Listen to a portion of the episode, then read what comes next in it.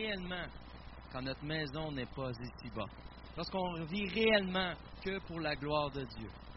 C'est ce qu'on voit à travers le livre des actes, des gens qui ont été touchés par l'Esprit, qui donnent tout pour Christ, même leur vie. Vous savez, on a l'honneur ce matin d'avoir M. Dominique Anger venir nous apporter la parole. Je ne sais pas. Ah oui, OK. Et euh, Hier, pendant son témoignage vidéo, il a partagé que durant, il y a eu un, temps de ministère ici à l'Église, un stage complet au moins de deux mois. Ça, c'est plus que ça. Un bon stage pendant l'été, euh, pendant qu'il étudiait aux États-Unis et qu'il est venu. Et euh, il y a eu un ministère pastoral, il a précisé avec un accent vers la louange. Et on a une idée ce matin, on a chanté deux chants où on a eu la touche de Dominique. Vous savez, celui qu'on vient de chanter, Ma maison n'est pas ici bas.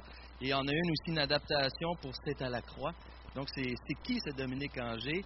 Euh, vous allez pouvoir le voir en personne, vous qui n'aviez aucune idée. Venez avec nous. Vous savez, donc, il, travaille présentement à la faculté théologie évangélique Acadia. Un homme qui vient de l'Institut biblique de Genève, juste avant. C'est le genre de gars que Don Carson appelle pour avoir des conseils. Euh, je mets la pression haute, là. Je dis. On est la grâce. Et j'aimerais l'inviter même à venir. Il présente, euh, il, présentement, avec sa famille, il fréquente euh, l'église de l'île Jésus à Laval. Et euh, je vais le laisser se présenter davantage. C'est un plaisir de vous avoir parmi nous. Merci. Bonjour à tous. C'est vraiment un bonheur d'être avec vous ce matin. J'ai grandi dans cette église, mais c'est vrai qu'il y a beaucoup de visages que je ne connais pas parce que l'Église a beaucoup avancé pendant toutes ces années. Le Seigneur a ajouté des personnes. Et euh, j'ai été vraiment euh, privilégié de grandir dans cette Église, de connaître le Seigneur dans l'Église de Saint-Hyacinthe, d'être formé ici en bonne partie et euh, d'être envoyé par l'Église et de pouvoir vous revenir et vous apporter la parole ce matin. C'est vraiment une joie. Merci beaucoup à tous les organisateurs de nous avoir permis de vivre la soirée d'hier. C'était vraiment particulier, très touchant. J'ai rarement dans toute ma vie vécu une soirée où j'ai entendu autant de sujets de reconnaissance en si peu de temps. C'était incroyable de voir la fidélité de Dieu, sa bonté, tout ce qui s'est passé pendant euh, ces 40 années de la vie de l'Église. Je pourrais reparler un peu plus de mon parcours peut-être plus tard, parce qu'après je suis allé à l'étranger pendant longtemps, et 17 ans à l'étranger, et de retour au Québec depuis deux ans. Mais en écoutant un petit peu les, différents témoignages hier,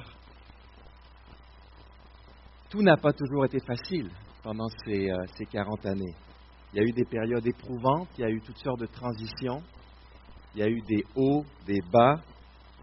Dieu a agi dans l'Église bien souvent à travers notre faiblesse, et en rentrant hier soir en voiture, je, disais à Laura, ce qui m'a frappé, l'impression générale de la soirée pour moi, c'était à quel point nous les humains, on est petits dans tout ça.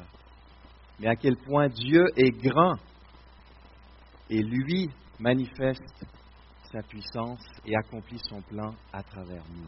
Et il nous fait l'honneur de participer à son projet.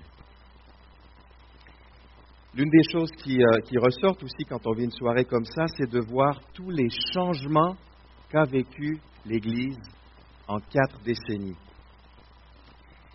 Après coup, quand on regarde euh, en arrière, on prend du recul, on regarde dans le rétroviseur, on voit un petit peu ce qui est derrière, et on se dit c'est beau de voir tous ces changements. On pense surtout aux changements plus positifs. On se dit wow, c'est merveilleux on repense aux, progrès qui ont été accomplis dans le bon sens.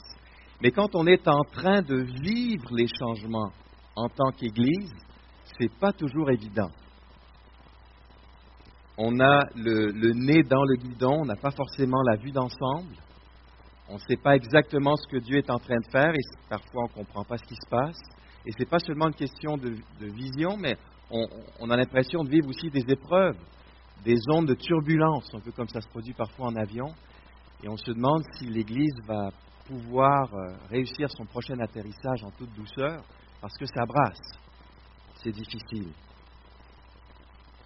On peut même souffrir parfois pendant certains changements et en venir à résister à refuser le changement, ou en tout cas dans notre cœur, on le fait parfois. Alors pourquoi je vous dis ça ce matin? C'est vrai qu'hier soir, on a revu une grande partie du passé de l'Église de Saint-Hyacinthe, mais on a aussi entendu que l'Église était en train de vivre certains changements et qu'elle allait en vivre encore d'autres dans les années à venir, des changements importants. Plusieurs personnes ont été envoyées récemment à Parole de vie Bethel. C'est un, un, grand changement pour l'Église. Les gens sont en train d'y être envoyés actuellement. J'étais à votre déjeuner des hommes il y a quelques semaines et Sylvain me disait qu'il trouve que certains membres de l'équipe de louange sont un peu loin maintenant. Mais il disait ça vraiment dans une attitude de reconnaissance, avec optimisme, que Dieu sait ce qu'il fait et que c'est un honneur pour l'Église d'envoyer des gens en mission. On a aussi euh, parlé hier soir d'un autre grand changement dans le futur, dans les prochaines années, l'envoi de certains responsables de l'Église, de certains membres de l'Église pour implanter une nouvelle Église à Belleuil.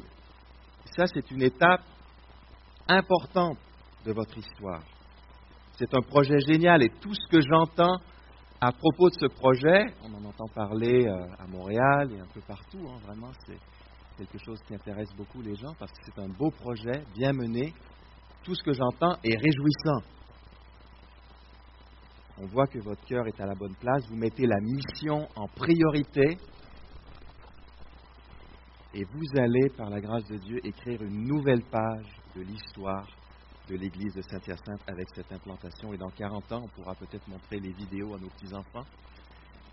Certains pourront dire J'étais là en 2019 quand l'église de Belleuil est née. Donc c'est un beau changement qui se prépare, mais juste entre nous, parce qu'on est entre nous ce matin, vous le vivez comment, ce, futur changement, quand vous y pensez? Ah, on va encore perdre des gens qu'on aime. Pas facile. C'est bien beau, bel oeil, mais qu'est-ce qui va arriver ici à Saint-Hyacinthe? Il va falloir reconstruire un certain nombre de choses. Peut-être qui disent Stéphane, moi c'était mon pasteur préféré ici. D'autres, euh, Gilles, c'est mon pasteur préféré. D'autres, Stéphane et Gilles, c'est mes deux pasteurs préférés. Alors, je sais qu'il n'y a aucun, il n'y a pas de préféré ici dans l'Église. On aime tous les pasteurs également. Non, mais ce n'est pas toujours facile de voir des gens être envoyés au loin. Et avec tout ça, comme Donald partageait à table et puis euh, devant vous tous hier soir, il y a le fameux défi générationnel, la volonté d'atteindre les plus jeunes à Saint-Hyacinthe dans, toute la région. Et ça, ça va aussi forcément impliquer certains changements qu'on ne connaît pas encore. François Turcotte parlait de la créativité pour atteindre des personnes qui n'ont pas encore entendu parler de Jésus. J'aimerais vous donner un texte ce matin qui est pour moi une aide dans les transitions vécues dans l'Église et J'espère que ce passage va vous montrer le plan de Dieu pour bien vivre les transitions d'Église et les changements. Ce texte se trouve dans Actes chapitre 20. On reste dans l'ambiance des actes comme c'était le cas hier soir. Je sais que vous êtes aussi dans les actes en Église. Et je trouve que ça, ça va bien avec ce que nous disait Richard hier soir. Il nous a beaucoup parlé de l'action de l'Esprit en disant que c'est l'esprit et la parole. On va parler un peu plus de la parole ce matin. Les deux vont de pair.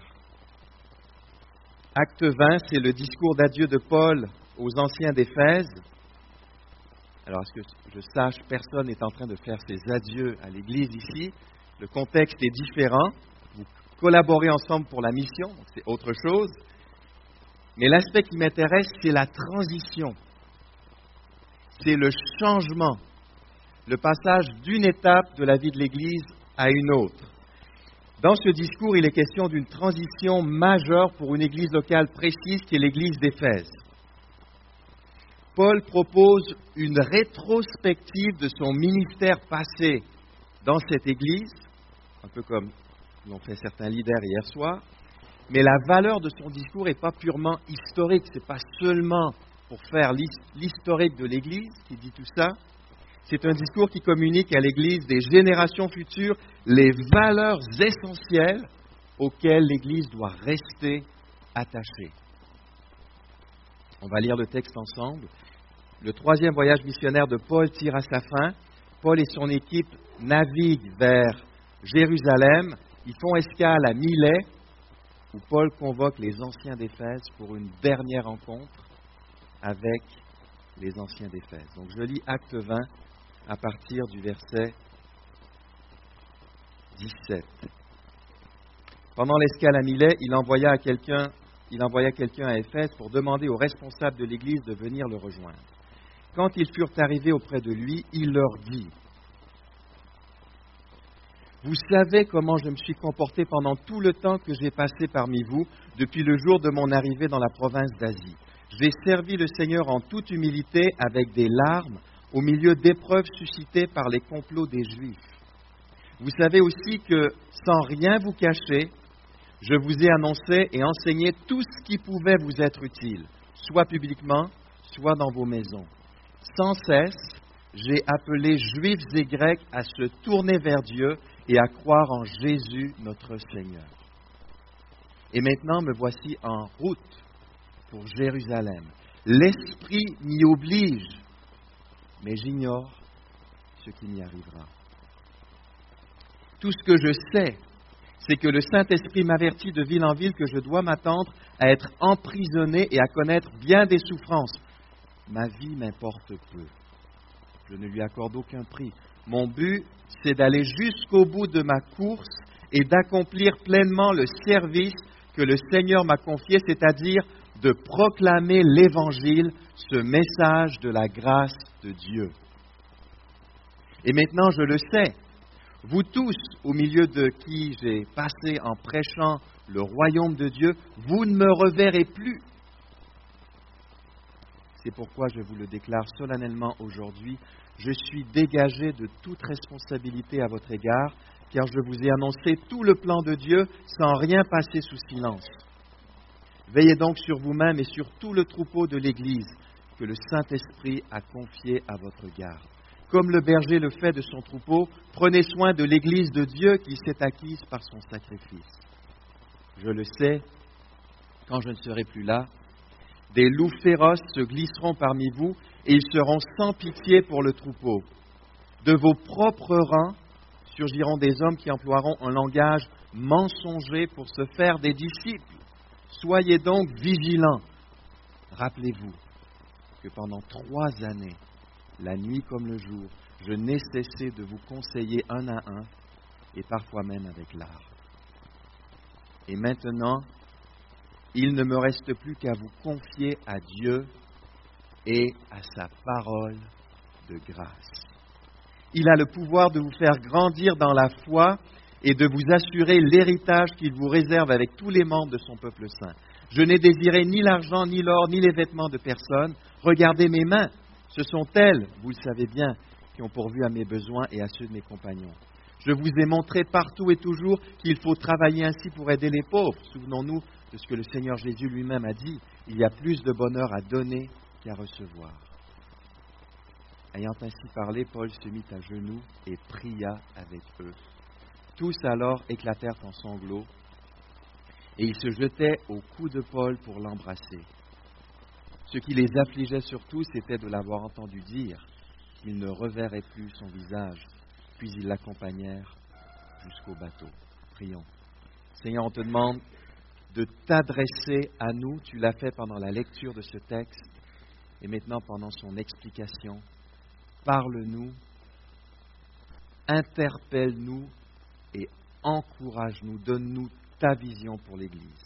Au nom de Christ. Amen dans toute transition d'Église, il y a des choses qu'on sait, puis il y a des choses qu'on ne sait pas.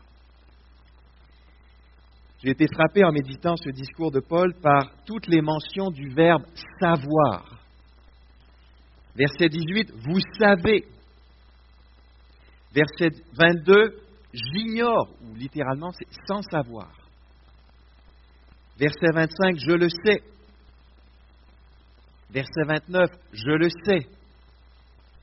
Verset 34, vous le savez bien. Alors qu'est-ce qu'on voit ici? D'abord, on sait ce qui a été fait jusqu'à maintenant dans l'église d'Éphèse. Verset 18, vous savez comment je me suis comporté pendant tout le temps que j'ai passé parmi vous depuis le jour de mon arrivée dans la province d'Asie. Ou alors verset 34, regardez mes mains, ce sont elles, vous le savez bien, dit Paul, qui ont pourvu à mes besoins et à ceux de mes compagnons. Ça, les anciens d'Éphèse le savent. C'est le passé de l'Église. Mais il faut reconnaître que l'avenir de cette Église est composé à la fois de certitude et d'incertitude. Verset 25.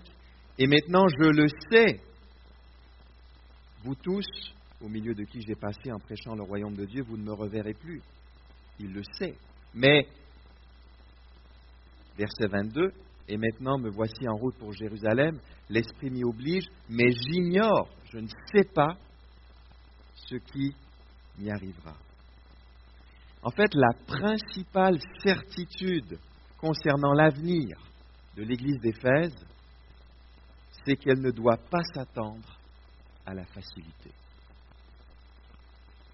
Au verset 29, Paul dit, Je le sais, quand je ne serai plus là, des loups féroces se glisseront parmi vous et ils seront sans pitié pour le troupeau. Ça, dit Paul, je le sais. Quand on vit une transition parmi les responsables, il y a des choses qu'on sait et il y a des choses qu'on ne sait pas. Et dans ce contexte, c'est très facile d'être gagné par un sentiment d'insécurité, de crainte, d'appréhension, d'être gagné par le doute peut-être par l'inquiétude. Comment vaincre cette insécurité qui peut grandir en nous En gros, il s'agit de réaliser qu'il y a des choses qui changent, oui c'est vrai, mais il y a aussi des choses qui ne changeront pas, heureusement. Et ça, c'est notre sécurité. En fait, et c'est peut-être ce qui étonne le plus dans le passage du témoin de Paul aux anciens de l'Église d'Éphèse, c'est la continuité qui a le dessus. Le changement est comme dominé par la continuité. Et quand une église ou une œuvre est solidement ancrée dans la parole de Dieu, ça vaut la peine de tout faire pour assurer la continuité. Ce qu'on apprend dans Acte 20 ce matin, c'est que Dieu donne à son Église le moyen de vivre les changements de responsables et l'envoi de certains en mission dans une continuité rassurante. Dieu nous donne le moyen de vivre cette continuité qui va nous rassurer, nous encourager. Alors je vais poser deux questions. Premièrement, qu'est-ce qui change pour eux et pour vous, pour nous? Deuxièmement, qu'est-ce qui ne change pas pour eux et pour vous? Et pour chacune des deux questions, on va réfléchir aussi à des applications pratiques. Premièrement, qu'est-ce qui change? D'abord, qu'est-ce qui change pour eux? Pour l'Église d'Éphèse, deux choses, en gros. Les personnes et les circonstances. Il y a un changement important par rapport aux personnes. Comme on le voit en acte 19, Paul est pratiquement le fondateur de l'Église d'Éphèse. Il y avait bien quelques disciples à Éphèse avant son arrivée, mais c'est lui qui a évangélisé dans la synagogue des Juifs pendant trois mois et qui, suite à l'opposition de certains Juifs, enseignait pendant deux ans dans l'école de Tyrannus à Éphèse. Et suite à ce ministère, il est dit en acte 19.10 que tous les habitants de la province d'Asie, tant juifs que grecs, entendirent la parole du Seigneur. Paul a exercé un ministère à Éphèse avec un, rayonnement extraordinaire et unique. Le premier grand changement, c'est un changement de personne. Pendant ces quelques années, Paul a vécu avec les frères et sœurs d'Éphèse. Ils ont vécu ensemble la vie communautaire, la vie chrétienne. Mais maintenant, il fait ses adieux à l'Église. Il est même persuadé qu'il ne reverra plus les gens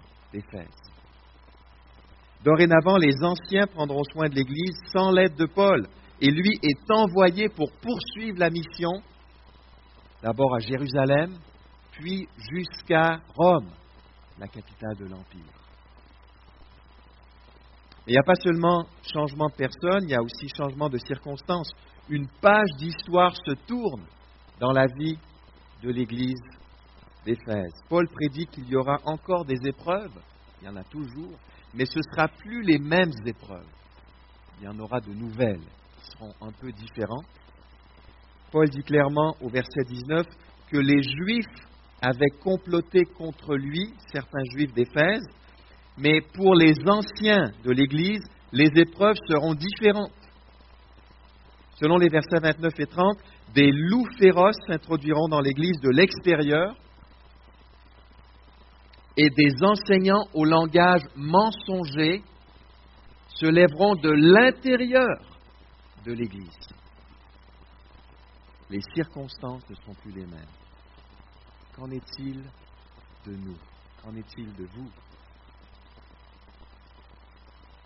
Il y a des choses qui changent ici aussi. Des personnes, des circonstances. Certains sont envoyés, d'autres restent, mais avec un rôle différent. Et il y a sûrement des nouveaux que Dieu va ajouter à l'église de Saint-Hyacinthe, y compris des plus jeunes. Et avec tout ça, les défis ne seront plus les mêmes, les circonstances seront différentes. Pendant cinq ans, euh, après mes études aux États-Unis, j'ai été pasteur en Alsace. C'est dans l'est de la France, euh, de 2003 à 2008. Et j'ai eu l'occasion de connaître deux de mes prédécesseurs dans l'Église qui avaient occupé le poste pastoral avant moi. Jean Ergotte, qui avait été pasteur 29 ans dans cette Église, et beaucoup des aînés, au moment où moi j'étais pasteur, l'avaient eu pendant longtemps comme pasteur. Puis euh, Pierre-Yves Wurtz pendant une dizaine d'années, Ensuite, il y avait eu euh, quelques années sans pasteur. Mais en discutant avec eux, c'était évident qu'à chaque génération, les défis étaient très différents. Les circonstances avaient évolué. À Wittenheim, dans cette ville en Alsace, comme à Saint-Hyacinthe, comme à Belleuil, comme à Éphèse, il y a des je sais et il y a des je sais pas. Je ne sais pas encore. Je sais ce qui s'est passé jusqu'à maintenant. Je peux connaître l'histoire de l'Église. Je peux participer à la célébration des 40 premières années. Je peux savoir beaucoup de choses. Mais je ne sais pas quelles pages seront ajoutées à cette histoire dans l'année à venir dans les cinq prochaines années, dans les quarante prochaines années. Chose certaine, il va y avoir du changement. C'est inévitable, ça fait partie du plan de Dieu. Avant de passer à la question suivante, quelques pistes pratiques.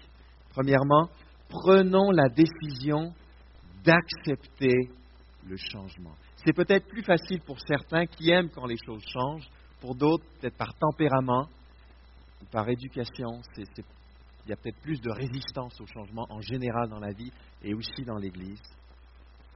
Mais le changement, il fait partie de la vie et il fait partie de la vie de l'Église. Donc c'est inutile d'y résister. Suite à ce discours de Paul, les anciens sont saisis d'une grande émotion.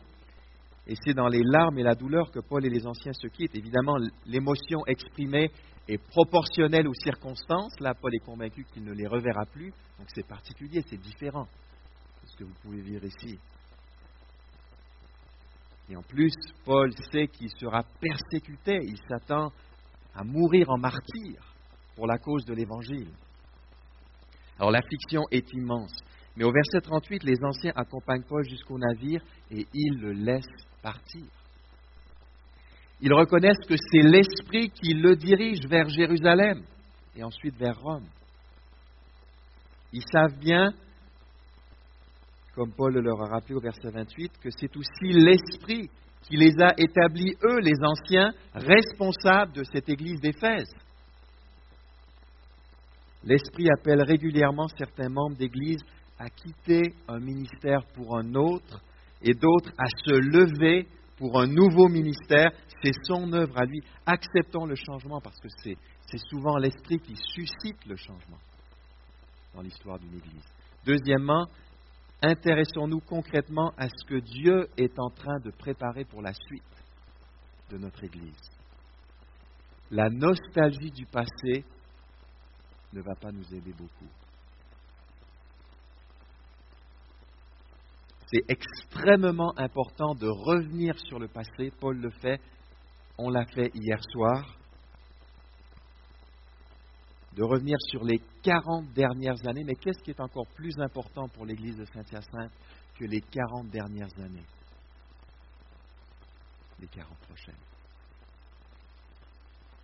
Les 40 prochaines années. Alors préparons activement l'avenir. Ça veut dire quoi concrètement? Demandez-vous comment est-ce que je peux m'impliquer dans ces nouveaux projets Est-ce que je peux prier davantage? Est-ce que je peux servir, utiliser mes dons, quels qu'ils soient? Il y a mille et une manières de s'impliquer. Parfois c'est visible, parfois c'est dans les coulisses, peu importe. Quelle sera ma contribution à cet avenir, à ces nouveaux projets? Et une troisième piste pratique, prions. On a vu hier soir l'importance de la prière.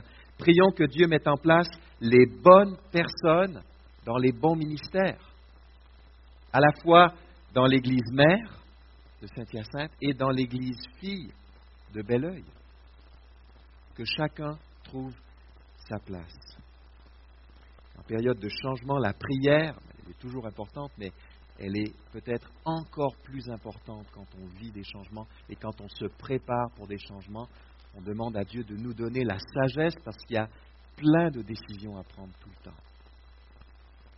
Deuxième grande question, avec notre texte, qu'est-ce qui ne change pas? Ce qui assure la continuité dans les transitions de l'Église, c'est une seule chose, la parole. La parole. Et c'est vraiment ce sur quoi je veux mettre l'accent ce matin. Notez d'abord la fréquence des expressions qui désignent la parole de Dieu ou l'annonce de la parole dans le discours de Paul. Paul est presque redondant, mais c'est volontaire. Paul décrit ainsi son propre ministère au verset 20. Vous savez aussi que sans rien vous cacher, je vous ai annoncé et enseigné tout ce qui pouvait vous être utile soit publiquement, soit dans vos maisons. Verset 21, sans cesse, j'ai appelé juifs et grecs à se tourner vers Dieu et à croire en Jésus, notre Seigneur. Verset 24, ma vie m'importe peu, je ne lui accorde aucun prix, mon but c'est d'aller jusqu'au bout de ma course et d'accomplir pleinement le service que le Seigneur m'a confié, c'est-à-dire de proclamer l'Évangile ce message de la grâce de Dieu. Verset 25, et maintenant je le sais, vous tous, au milieu de qui j'ai passé, en prêchant le royaume de Dieu. Vous ne me reverrez plus. Verset 26, c'est pourquoi je vous le déclare solennellement aujourd'hui. Je suis dégagé de toute responsabilité à votre égard, car je vous ai annoncé tout le plan de Dieu sans rien passer sous silence quoi était centré le ministère de Paul à Éphèse C'est le ministère de la parole, une proclamation et un enseignement. Son ministère passé. Maintenant, qu'en est-il de l'avenir? Verset 32, est-ce que l'apôtre, l'enseignant part, donc on dit qu'il va peut-être y avoir un peu moins d'enseignement dans l'Église, bien sûr, verset 32, et maintenant, il ne me reste plus qu'à vous confier à Dieu et à sa parole de grâce. Dans cette transition, la continuité est assurée par la parole de grâce, par la parole de Dieu. Un autre indice de l'importance de cette parole se trouve dans la description des dangers à venir.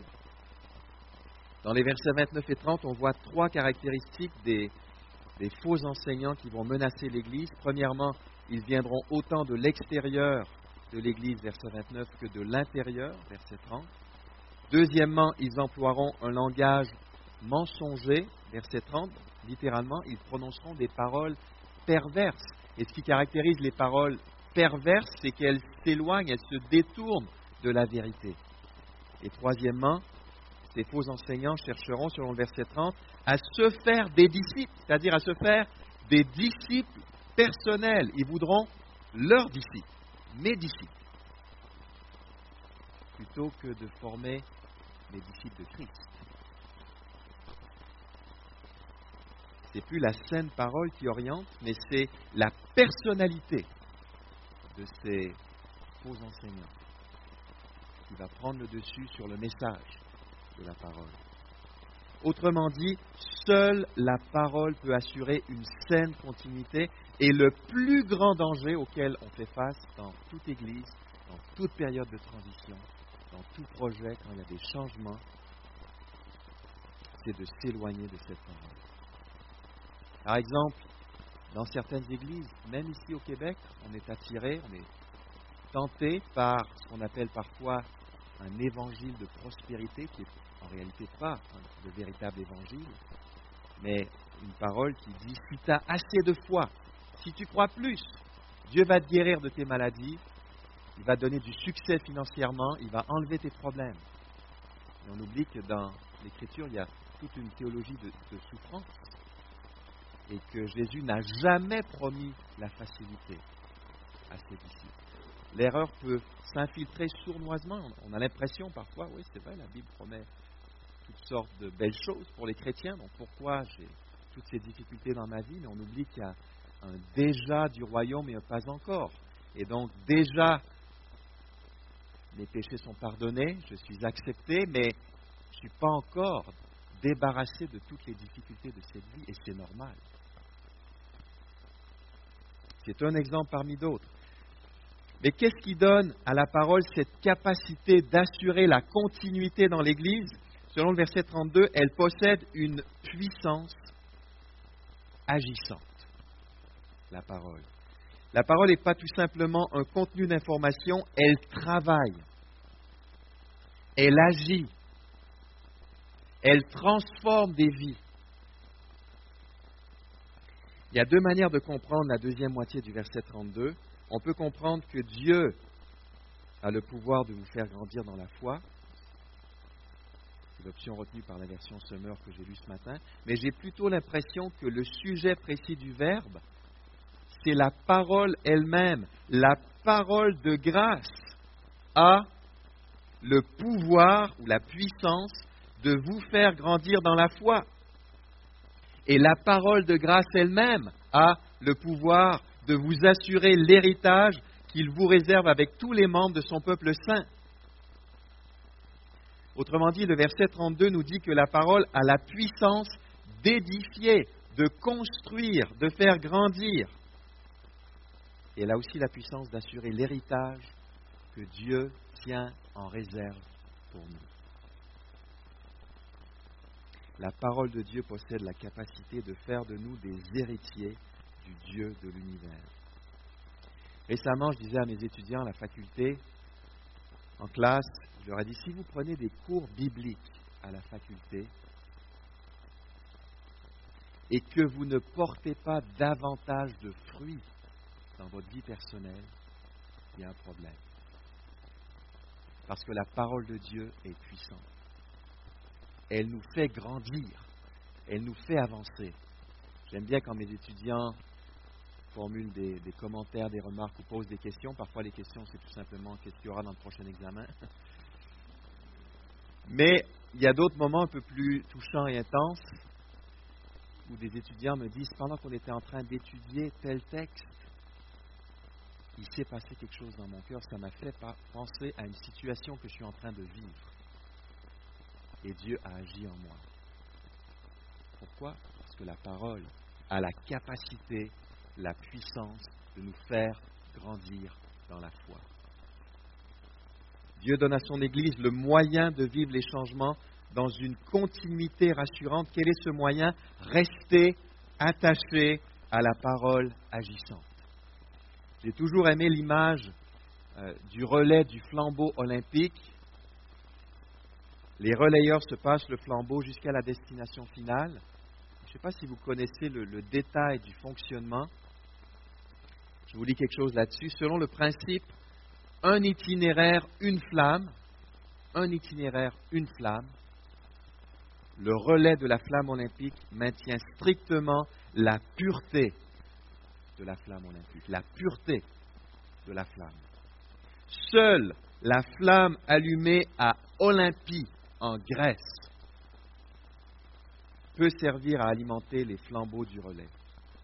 En aucun cas, on ne peut y ajouter un feu étranger, ayant une autre signification symbolique. Lors de toutes les Olympiades du passé, la flamme olympique, après avoir été allumée à Olympie, est accueillie dans le stade Panathinaikos d'Athènes. Là, le feu venu d'Olympie est placé dans plusieurs lampes. Le seul et unique feu est placé dans plusieurs lampes. Selon les règles du, CIO, le Comité international olympique, la flamme doit être conservée vivante et ne peut en aucun cas s'éteindre au cours du trajet qui doit la conduire d'Olympie à la ville haute de l'Olympiade. Si un flambeau s'éteint, parce que ça peut se produire, là aussi il y a tout un fonctionnement.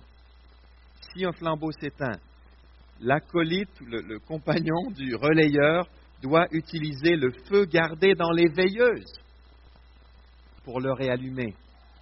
Parce que ce feu dans les veilleuses vient aussi de la source.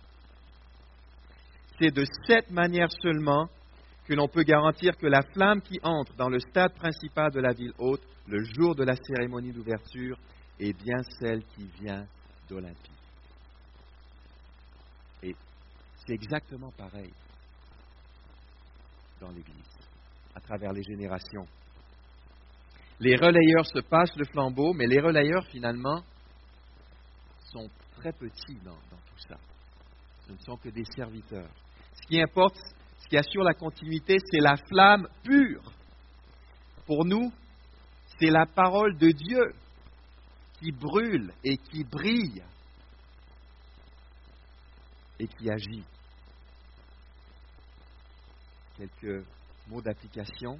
Concrètement, ça veut dire quoi? Rester attaché à cette parole. Premièrement, veillons au contenu du message que nous proclamons.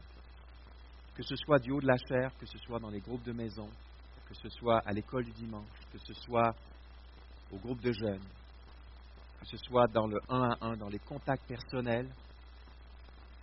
On a tous finalement un certain ministère de la parole. Ce matin, je, pendant certains changent, volontairement, j'ai arrêté de chanter pour vous entendre me prêcher la parole, parce que quand on, on, chante, on proclame la vérité. Et ça fait du bien d'entendre les frères et sœurs nous rappeler ce que Christ a fait pour nous. Veillons au contenu du message que nous proclamons tous. Et il y a deux aspects de ce message qui sont soulignés dans notre texte. Premièrement, son étendue et puis, deuxièmement, son, centre.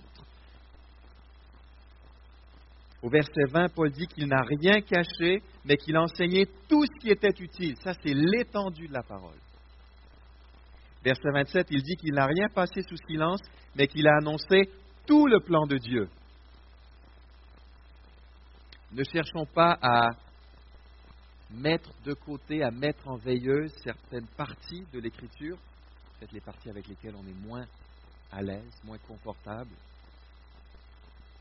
Dieu nous appelle à enseigner tout son conseil, même sur des sujets plus difficiles. Ça, c'est l'étendue de la parole, mais en même temps, prenons conscience que la parole de Dieu a un centre irremplaçable. Et c'est pour ça qu'elle est appelée dans notre texte la parole de grâce. Il y a plusieurs façons de formuler ce message central. Verset 21, la repentance envers Dieu et la foi en notre Seigneur Jésus. C'est le centre de la parole.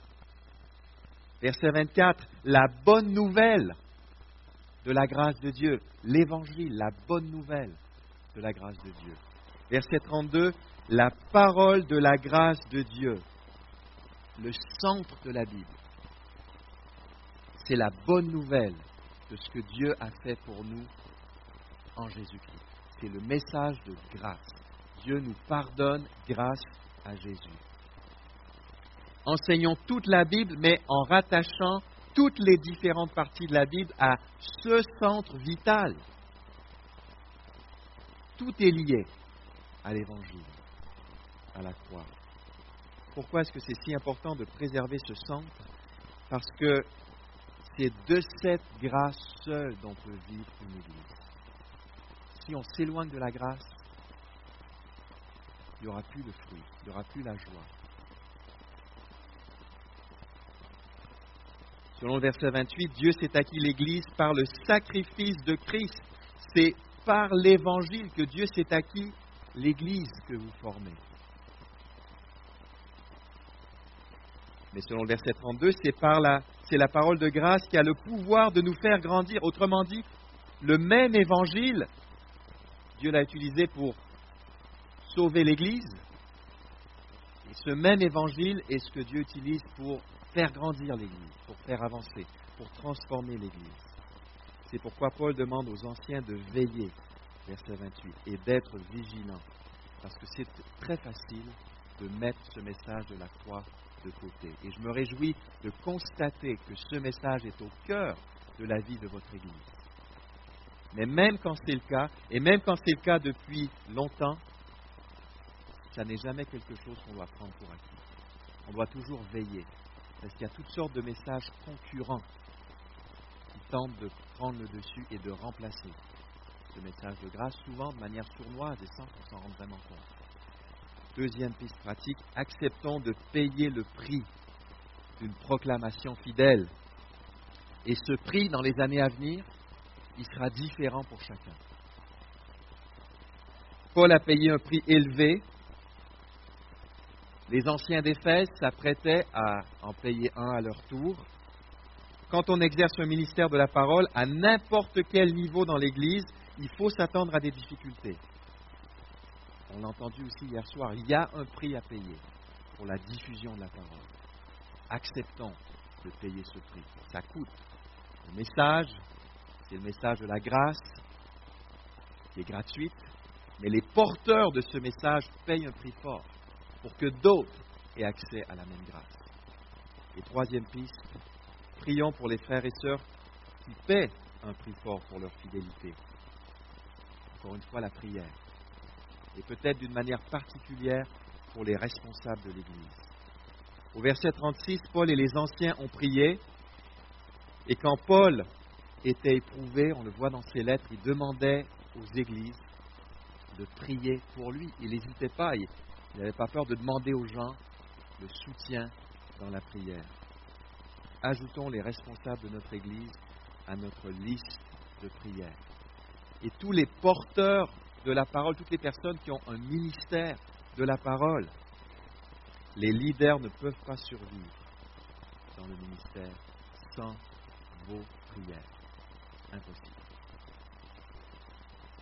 En conclusion, Dieu vous donne à l'Église de Saint-Hyacinthe le moyen de vivre les changements futurs dans une continuité rassurante. Restez attachés à la parole.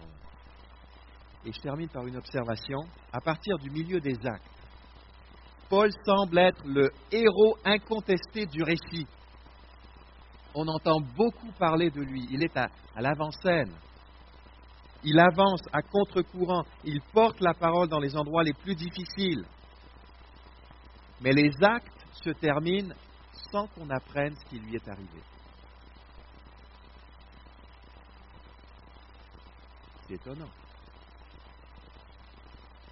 Pourtant, une chose est claire à la fin des actes, en acte 28, la parole a atteint la ville de Rome, la capitale de l'Empire. Et c'est ça qui va contribuer à lui donner à cette parole une renommée universelle. Selon la promesse de Jésus en Acte 8, la parole doit atteindre les extrémités de la terre et maintenant qu'elle est à Rome, elle pourra aller jusqu'aux extrémités de la terre. Parce que Rome est le lieu stratégique, la capitale de l'Empire. Qu'est-ce qu'on peut conclure de ça? Ce qui, pour l'auteur des actes, Luc, est encore plus important que la destinée de Paul, c'est la destinée de la parole. La parole dans les actes, elle circule, elle progresse, elle avance, elle gagne du terrain, elle atteint de nouveaux territoires. Et quand la parole atteint Rome, l'histoire des actes se termine. Pourquoi? Parce que l'essentiel est dit. Même les messagers les plus célèbres, les plus efficaces, comme Paul, s'effacent derrière le progrès de l'Évangile. D'ailleurs, c'est ce que Paul souhaite au verset 24 de notre texte. Ma vie m'importe peu, je ne lui accorde aucun prix. Mon but, c'est d'aller jusqu'au bout de ma course et d'accomplir pleinement le service que le Seigneur m'a confié, c'est-à-dire de proclamer l'Évangile, ce message de la grâce de Dieu. Ma vie m'importe peu, je ne lui accorde aucun prix. L'important, c'est le progrès de l'Évangile. Les actes retracent l'histoire de la diffusion de la parole. Que l'histoire de l'église de Saint-Hyacinthe et l'histoire de l'église, la future église de Belleuil, puissent s'inscrire dans la continuité de ce récit. Le vrai héros dans l'église, c'est Christ. Christ règne sur toute chose, on le voit dès le début des actes. Et la vraie puissance, c'est la puissance de la parole. Christ règne en faisant avancer sa parole, la parole de la grâce. Et comme le disait un professeur en Suisse, c'est la parole qui progresse, la parole motorisée par l'esprit.